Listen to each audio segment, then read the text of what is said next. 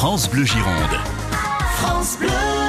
Pour aujourd'hui, j'ai choisi le rosé qui claque sa mère, qu'on boit à tout moment de l'année parce que ça reste un très bon rosé naturel, fait à Saint-Quentin de Caplon, donc juste à côté de Pessac en Dordogne, un petit peu de Malbec, un peu de Cabernet Franc et du Merlot. C'est bon, c'est bio, et euh, vraiment la petite trame naturelle qu'on retrouve dans les rosés avec cette petite, euh, petite touche un peu fumée cacao euh, qui reste sur le palais et bon, vraiment le bon copain pour le petit apéro et puis les bonnes grillades et, tout ce qui s'ensuit. Au petit prix de 7,20€.